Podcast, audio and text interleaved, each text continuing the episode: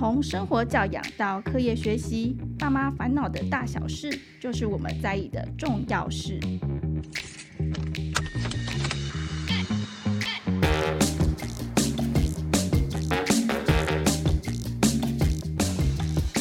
欢迎收听《亲子天下》，爸妈烦什么？我是主持人亲子天下媒体中心的记者李佩璇。哇，我们今天要来聊什么呢？这一集我期待非常久。我们今天要来聊的是零到二岁宝宝的睡眠问题哦。相信这个不只是新手爸妈，可能新手爸妈最困扰。但是我也有遇到很多可能都已经家里二胎、三胎的父母，因为每个孩子的睡眠状况不一样啊。可能第一个就俗称的天使宝，怎样都睡超好。然后来了第二个，可能有各种问题，爸妈也不知道 该怎么办，因为第一次遇到。然后最痛苦的，我真的觉得是当孩子有睡眠问题的时候，就是家长自己也没办法好好休息，真的是很痛苦。自己坦诚，就是我也是在孩子一岁以前，因为睡眠的问题，我还曾经就是有求助过心理医师，真的是比较 严重，因为那时候我完全有睡眠的障碍哦。所以今天我们请到的是一位好眠师。他是一个宝宝睡眠专家哦。今天的来宾，他拥有美国家庭睡眠学会认证的好眠师 Peggy。那我刚好稍微跟 Peggy 聊一下，其实美国这个好眠师这个协助在美国是蛮红的，也走了蛮长一段时间。那专门是协助家庭里面的宝宝，来帮他们做一些非医疗的这个睡眠的帮助。Peggy 自己呢，曾经也是一个饱受宝宝睡眠困扰的妈妈哦，所以后来呢，她才踏入这个好眠师的领域。最近呢，Peggy 也跟我们亲子天下合作了一本新书哦，已经上架了，大家一定要去买来看看。我自己看了觉得受益良多，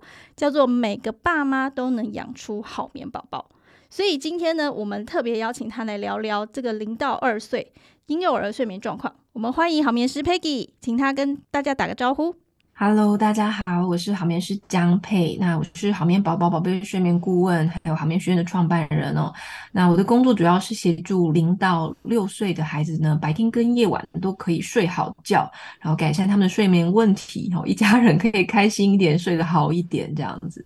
OK，真的很重要，就是睡眠睡得好，你的人生就是彩色的。那我们请 Peggy 先帮我们介绍一下什么是好眠师，好吗？大家对这个可能很陌生。好，如果其实好眠师，如果以我们如果真的要以职称来讲的话，他应该要叫婴幼儿睡眠顾问哦。嗯，那只是。呃，这个行业因为这对台湾人来讲非常的新哦，因为我当初呃开始做这个行业的时候，台湾还没有其他的顾问，所以我就想说，我用一个比较简单的方式来让大家认识我，所以我当初就是用好眠师这样。呃，我们的工作主要是透过课程啊、咨询啊，来预防孩子睡眠的问问题。那或者是说，你的家里已经像佩璇一样哦，他可能已经呃有长期宝宝的一些睡眠的状况啊，像是夜醒啊，小睡短啊，早醒啊，睡眠时数太少等等等，哈，有不一样的问题。那我们也会去帮助呃这些家庭去改善这些问题。这个真的很重要。我在我听的时候觉得哇，这个服务或是咨询管道很贴心。因为以我自己当新手妈妈的时候，我觉得最痛苦的是，我不管在生小孩前怎么想象，我都不知道原来孩子睡眠状况会破碎到这种程度，真的 就是非常的意外，就是。觉得说是很大的负担，对。其实我们今天讲的这个零到二岁的，其实我自己的身边的朋友啊，每次都黑着眼圈说：“哦，到底什么才能时候才能睡过夜？”嗯，那我们想要请教这个 Peggy 说，所谓睡过夜到底什么意思？然后我们真的可以就是像变魔术一样，小孩可能到三四个月就自己好好睡觉吗？呃，零到二岁这个区间哦，大家最困扰的问题其实就是夜醒。哦，因为一来是夜醒比较有感，然后 因为我们自己的睡眠被中断嘛，其实对爸妈来讲非常的痛苦。那因为宝宝他的睡眠跟我们其实是很不一样的，所以他醒来的时候常常是会落在我们的熟睡期。哦，所以等于是说我们一直没有办法完成我们自己的一个睡眠周期就被打断。那坦白说，刚刚佩璇也讲到说，哇，甚至因为这样子去看心理咨商哦，我自己遇到很多的呃，尤其是妈妈哦。都有类似的情况，那因为产后后一年就相对来讲也有一些比较优越的情况，然后再加上没有睡好，其实真的人生会很黑白啦，是一件很痛苦的事。那我们回到说睡过夜，睡过夜觉是怎么样哦？那其实呃，我们如果就生理上的状况来讲，好，那我不知道大家呃听众，如果你现在有你有使用像是一些 Apple Watch 啊，或是 Fitbit 这些这种睡眠侦测仪器哦，呃，我们大人你就算你去你去看那个睡眠的一个晚上的睡眠，你会发现其实你有时候会醒过来，好，但是你不一定会发现这件事情，所以我们回过头来说，其实我们的睡眠，呃，就实际的生理状况来讲，其实没有所谓的一觉到天亮。我们中间其实是会短暂的醒过来，只是我们大人没有发现，因为他可能是几秒钟哦，甚至是呃我们没有感觉到，就是哎醒来一下，很快就接觉接过去了哦。所以呃所谓睡过夜，它并不是说完全的不清醒，而是他能很快的接觉接回去。那对宝宝来讲，因为他的睡眠周期比较短，就是他一整个晚上他经历的那个熟睡、浅睡、清醒的那个呃次数比较频繁，然后再加上上他们浅眠比例比较高，哦，这个就是小孩子跟大人本来就不一样，所以就会造成说，好像小孩子一整晚都睡得不好，他就直接醒过来，就是被我们说的夜醒啦，哈。那夜醒也有很多样貌，像是夜醒久，一次起来一两个小时，哈，或者是频繁夜醒啊，或者是夜惊这一些的哦。所以，呃，睡过夜的话，就是我我想先帮他定义一下哈，不是真的生理上完全从头熟睡到尾哦，他还是会有一些起伏，只是说能不能很快的接觉睡回去而已。对，我想家长最痛苦，他会知道小孩醒来其实就是被吵醒，就是他可能会哭啊，或者怎么样。像书里面其实有提到一个新生儿啼哭期，我看到这个的时候，我真的是心里觉得很凉，因为书里面提到这个新生儿啼哭期，有时候会哭好几个小时，是吗？有这么可怕吗？嗯，其实每一个小孩真的不一样哦。那呃，我会特别把这个拿出来说，是因为所谓新生儿啼哭期，就是说他在呃，主要是针对刚出生不久哈，那或者是刚满月的一些宝宝，他们可能会有比较多的呃没有来由的哭闹，或者是情绪比较多。那传统上，我们其实叫做肠绞痛，大家可能都有听过肠绞痛，就是说好像吃益生菌啊什么哈，那那个一瓶在台湾卖，我记得一千五、一千六还蛮贵的哦。第一剂，第一剂我有买过，对对对，我们都有买过这样，呃，但是呃，或者是说可能。真的没办法哦，身体上也没问题，要去再去收紧哈，或是做一些民俗的疗法。但是其实如果你放大来看，其实这个问题不是只有台湾宝宝有，它基本上是全世界所有的宝宝，甚至是哺乳类动物，我们都会发现说，诶，他在呃刚出生的一段时间，他会有一个比较焦躁，然后比较容易啼哭的一个情绪不稳的状况。但是坦白说，我们现在也还不知道说到底背后那个原因是什么，只是说有看到这样的现象，但是它是一个过渡时期。那以宝宝来说，最呃哭的最高峰的时候，大概是在第六周左右，也就是说我们刚好坐完月子出来的那个时间。所以为什么有一些妈妈？哇，就是坐完月子，他可能本来坐月子中心，或者是有月嫂，有人帮助他。然后那些人离开之后，他突然面对一个，哎，哭的比之前还惨烈，然后不太好带的宝宝，然后他就可能很挫折、很沮丧，觉得是不是自己有问题？那我觉得其实不是哦，其实你就大家了解说，哦，这个其实算是一个正常的现象。但是，呃，小孩子哭得多还是哭得少，或者说他的状态怎么样，其实有。或多或少有一些差异啦，只是一般来讲都会遇到。只是说有些小孩他可能是一两天，那有些小孩他是好几周哦，他可能哭的甚至甚至哭了好几个小时都有，但也不代表说每一个小孩都会呃哭到这么久这样。那我觉得家长其实最担心的就是，假设说呃我们去就是医生那边做健儿门诊，卫教医生都会说，哎。呃，他哭的时候，可能先检查一些基本什么肚子饿啊、尿布等等等等。通常家长就是排除完之后，他还在哭，我们就非常的痛苦。虽然即使说。像 Peggy 刚刚解释，他新生儿啼哭期可能是一个正常现象，可是他哭成这样，我真的能不管他吗？我可以做些什么呢？对，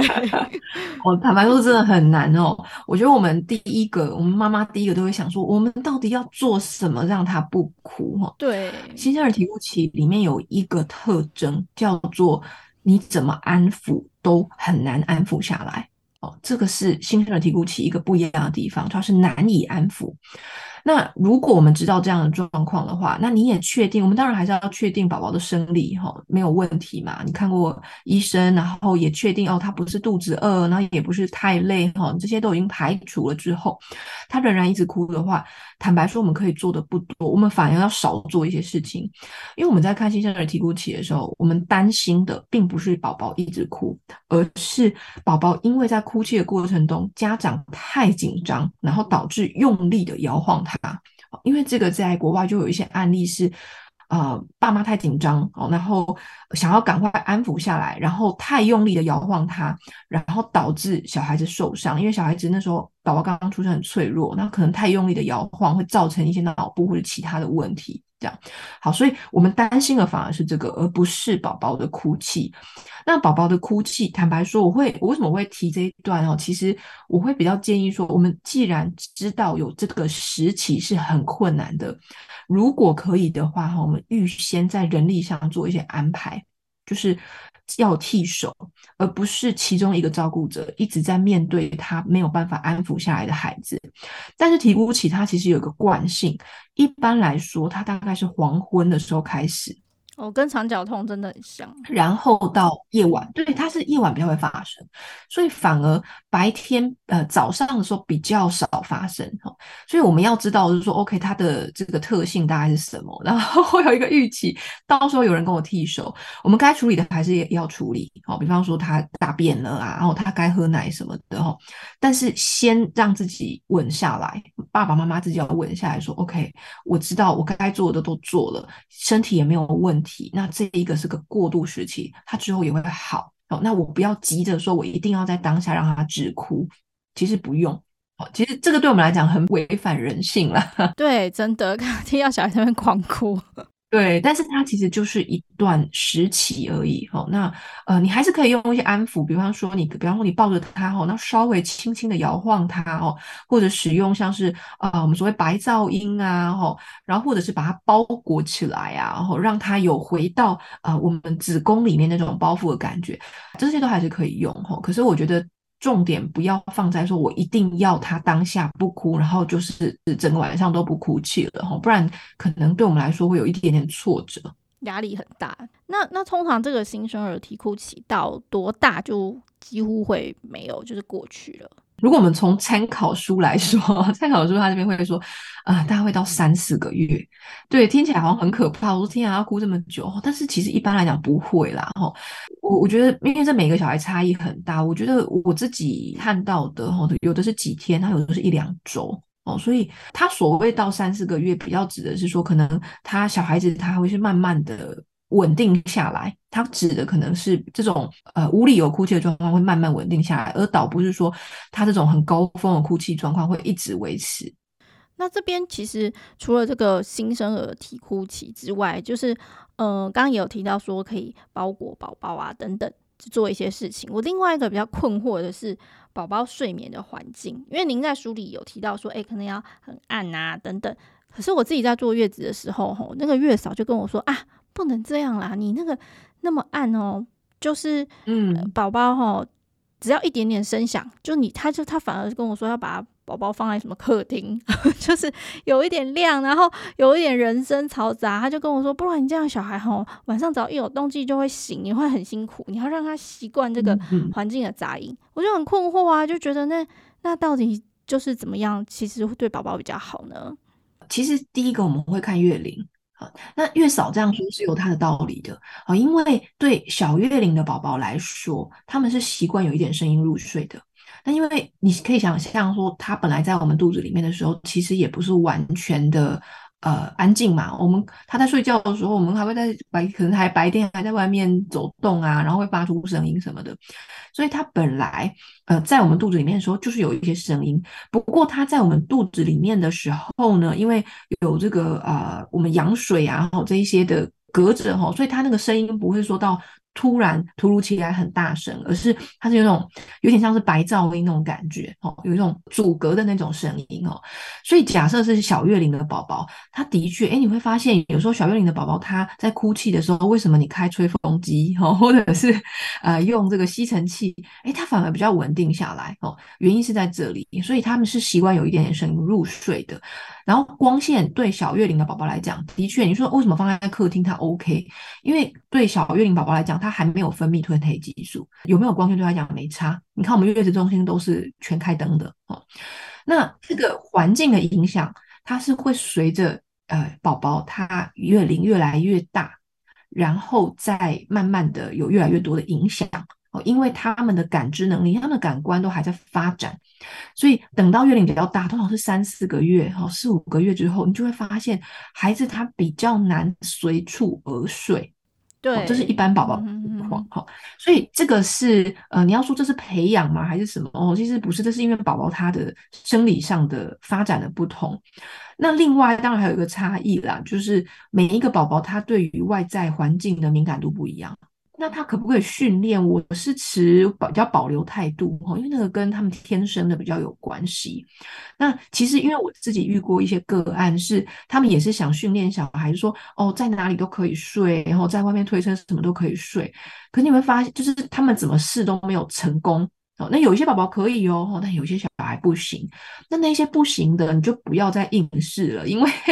就是代表说你的宝宝是很在乎这点的，因为小孩子有差异性嘛。所以，我们回过头来说啊，如果这类型的宝宝哦，应该是说多数的宝宝是比较属于这样子哦，就是我们所谓不是天生的好睡宝啦哦。那这个部分你可能就需要在睡眠环境就要做。呃，改变就是会变成像我说的，你们尽可能呃全黑哦，然后呃温度的部分要注意啊，然后还有声音啊，然后就是尽可能不要有，其实并不是说不要有声音，而是说不要有突如其来的噪音，因为对小宝宝来说，他们会恐惧的是那种突然发出的那个声音。好，那假设你的周遭一个盘子突然呃摔在地上，那种很突如其来，或一个。呃，车子呼啸而过这样子哦，他们怕的是那一种哦，倒不是说你背景音如果有背景音就不好。我这边也要跟大家分享一下，就是我个人的辛酸血泪史，就是因为我小朋友就是一个比较高敏的小孩，所以他其实从很小。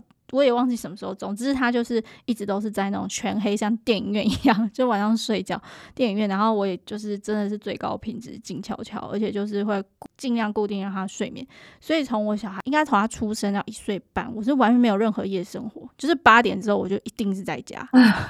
就完全就是连就那种聚餐哦，我就死守八点，就是一定会把他带回家。对，那我也跟大家讲，就是、嗯、其实我后来在 Netflix 看到一个影片，他是讲零到一岁，然后做了一个统计，我觉得很有趣，就是说他们去监测这小孩的呃睡眠状况，也是用像 Apple Watch 那种类似这样的睡眠曲线，然后发现一岁以前都混乱的要命，就是十睡时醒，嗯，但是大概大部分的小孩，超过八成的小孩，就到一岁之后就慢慢会稳定下来，就有点像大人一样，可能就是会有个。白天一两段小睡，然后晚上有个长睡眠这样子。我觉得这件事情对我来说有一点疗愈的原因是，我好像知道可以看到尽头，就是 一岁的时候我就不用再过这种日子，真的好痛苦哦。那时候就是他月龄还小的时候。那其实刚刚有提到，就除了这个睡眠环境，我们刚才提到一个短小睡，就是说小孩。在小的时候，这个白天的午觉，因为我曾经有一次就是我小孩，嗯，在白天的时候，他那天打完预防针，连睡了大概三四个小时，我真的很怕、我把他叫起来，我想说，哇，他白天睡那么多，晚上我是不是死定了？这个短小睡是有需要这样子把他叫起来吗？Peggy 觉得，我我们在讲短小睡的时候，通常是说宝宝他没有办法睡得长，哦，那这个很常发生在三到六个月左右的宝宝。就是他的小睡可能睡个半个小时就醒，也就是说我们所谓的三十分钟魔咒，哦，三十分钟或四十分钟，哦，他睡不到一个小时，他就会醒过来，哦，那这个主要的原因是因为，呃，我们大概在三四个月左右的时候，宝宝他的睡眠模式其实成人化了。我们所谓成人化，就是说他开始会变成有三阶段、四阶段的睡眠。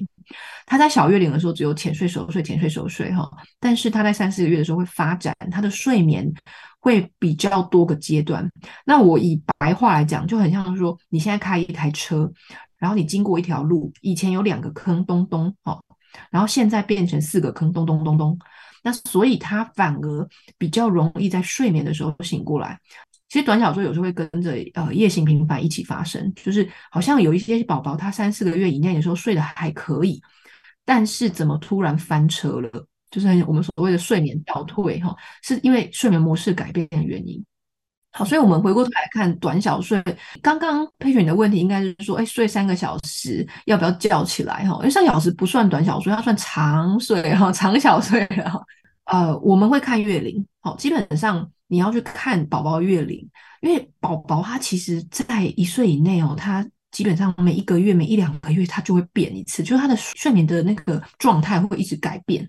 好，所以我们为什么要去懂宝宝的睡眠发展？是因为我们可以先预期。宝宝的睡眠会怎么样？然后我就比较知道怎么去回应他，你也比较不会慌。就像是刚刚佩璇讲的哦，你看了那个纪录片之后，发现哦，原来宝宝一岁之后他会睡得比较好。那我有一个预期，我会比较心安。但是更好一点的是，我不用等到那个时候，我可以在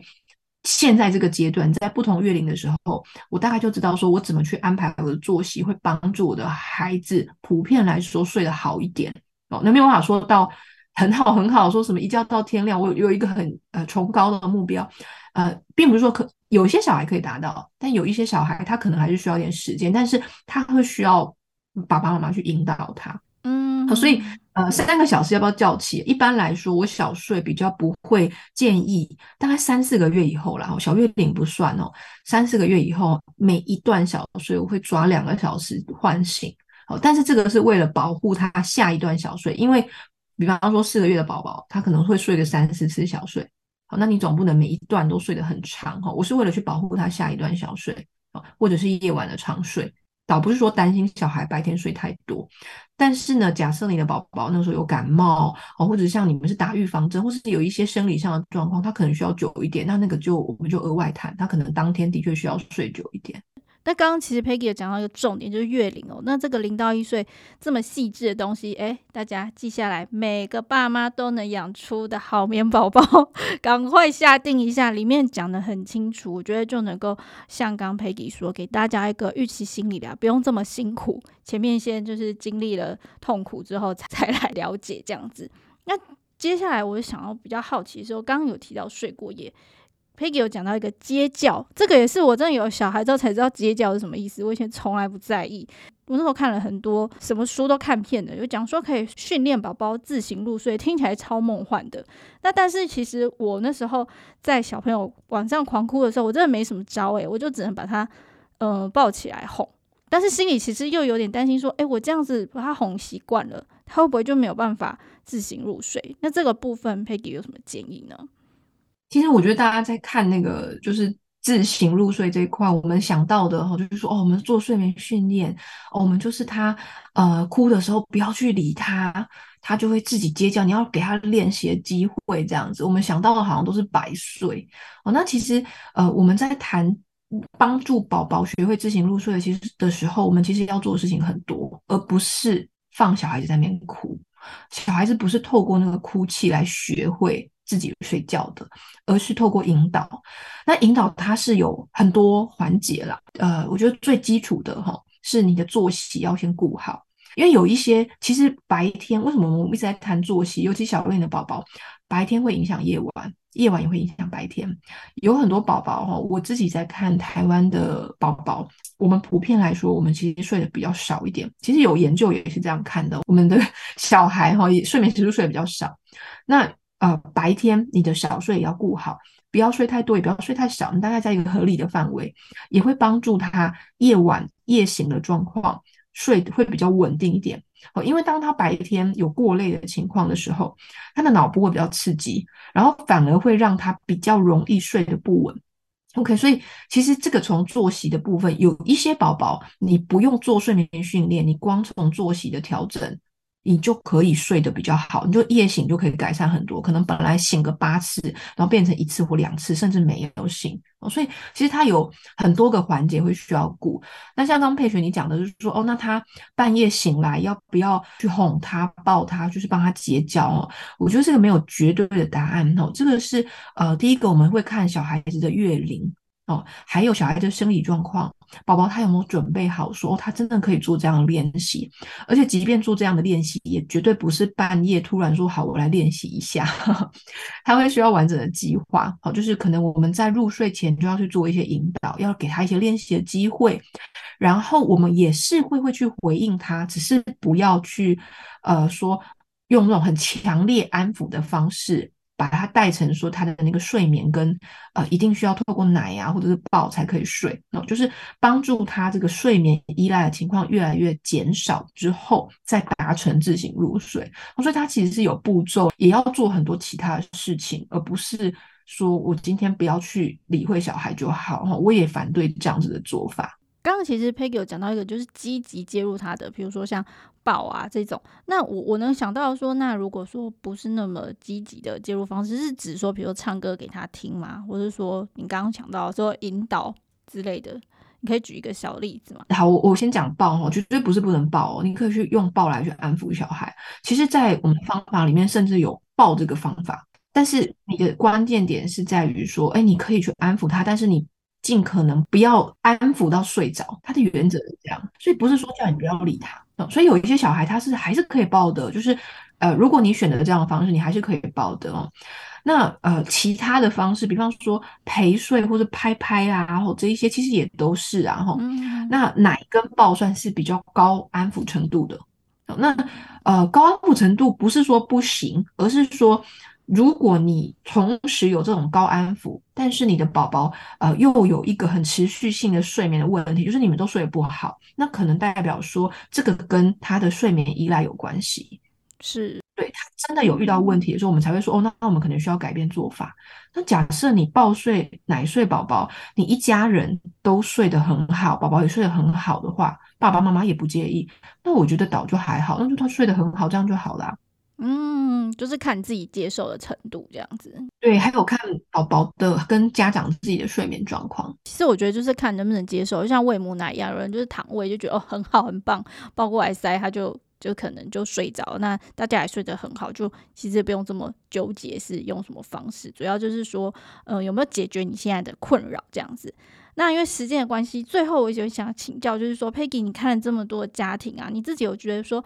诶，零到二岁的家长在睡眠这一块比较常犯的一些迷思，像我自己就有迷思，我那时候其实就觉得好像不能抱，所以我心里很纠结。我那时候还有甚至说，刚你有提到说不能抱到睡着嘛，我超疯的，我就是抱到他那个眼睛闭上，然后有一点就是快睡着，我就把他放到床上。然后他就哭了，然后我就立刻要抱起来。我那时候觉得我好疯哦，就是我也不知道这样做有没有用，但是我就有点被制约，就好像说，嗯，不可以把他抱到睡着这样。但是我后来觉得好像不用这么的强迫自己。我那时候其实我真的已经很累了，我已经快死掉了。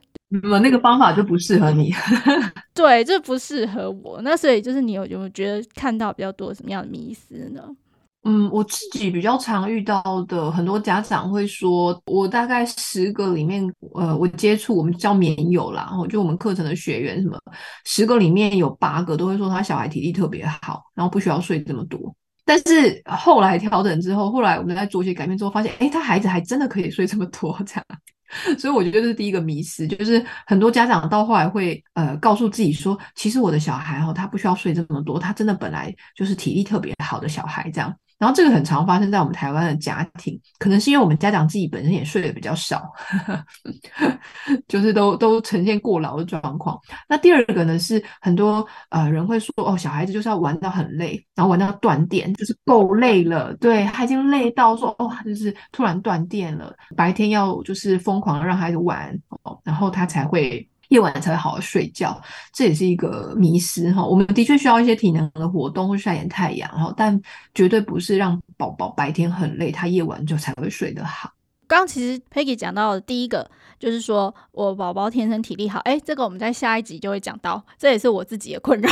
对，就是因为我觉得当就年龄更大，两岁以后哦，那真的就是另外一个议题。那再来第二个就是玩到断电哦，这件事情，呃。在 Peggy 的书里面也有讲，就是这个过累，然后其实是会有什么夜惊啊，什么夜醒，其实他还是会小朋友就是没有办法稳定的睡觉，应该说不是要把它操到断电哦。那至于可以怎么操作，大家真的可以去看书里面，我觉得有很多的获得。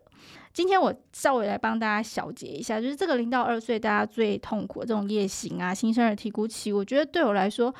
该说很疗愈的部分嘛，就是我知道这是新生的啼哭期，不是我做错了什么。我觉得想要跟家长分享这个，他这个自然的阶段，虽然听小孩哭真的是很痛苦，你很想做些什么，可是至少像佩吉刚刚讲的，心情上不要这么的激动，或者说。嗯，觉得说压力很大，我一定要怎么样啊，安抚啊什么，把自己搞得整个晚上都很焦躁。对，他会哭，那你也可以尽力的做一些事情。但我觉得有时候你做那个事情，可能同时也在安抚自己，就是想好，我有做点事情，就是陪着宝宝度过这一段，就是他睡眠成长的阶段哦。那很高兴今天 Peggy 来上节目，那下一次呢，我们会请再邀请 Peggy 来分享这个二到六岁幼儿睡眠困扰的应对。那最后呢，也要跟大家推荐一下这个亲子天下 Podcast 的好书专卖店，上面有更多优质的好读推荐，也陆续上架。节目下方资讯栏都有连接。啊，这边呢就请 Peggy 先跟大家说拜拜，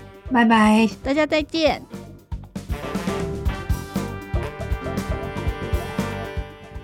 后也要来跟大家推荐亲子天下 Podcast 的好书专卖店，上面有更多优质好读推荐陆续上架。节目下方资讯栏都有连结。